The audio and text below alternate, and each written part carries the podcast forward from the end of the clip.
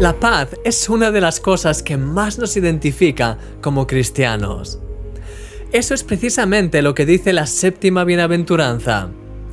Cuán bendecido eres cuando manifiestas paz, porque entonces serás reconocido como un verdadero Hijo de Dios.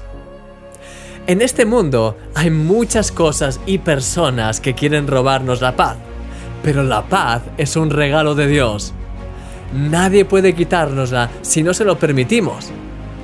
Es cierto que a veces vienen cosas complicadas a nuestra vida, pero en cualquier situación la paz es nuestra mejor opción. Nos bendice a nosotros y a los que nos rodean. Sí, querido amigo, esa paz es la que revela nuestra verdadera identidad como hijos de Dios ante los demás. El mundo no puede comprenderla y se asombra cuando la ve en nosotros.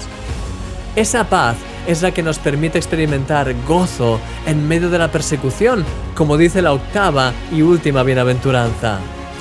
Deleítate cuando la gente te insulte y te persiga y digan todo tipo de mentiras crueles acerca de ti por amor a mí, dice el Señor. Salta de alegría, ya que tu recompensa celestial es muy grande, porque estás siendo rechazado de la misma manera que los profetas lo fueron antes que tú. Las bienaventuranzas te hacen entrar en una dimensión de fe, de amor y de paz que te capacitan para responder de una manera sobrenatural a los problemas de la vida. En medio de la persecución que estés padeciendo hoy, querido amigo, puedes sentir un fuego y un gozo profundos que te llevarán a deleitarte en Dios. Su amor y su victoria en medio de esa situación te harán saltar de alegría. Nuestro Dios es tan impresionante. Hemos llegado al final de esta serie.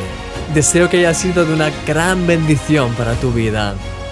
No olvides descargar a continuación la guía de estudio que he preparado para ti.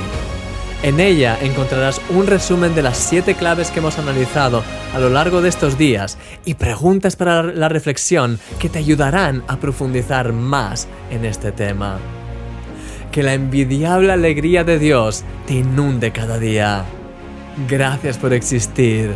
Eres un milagro.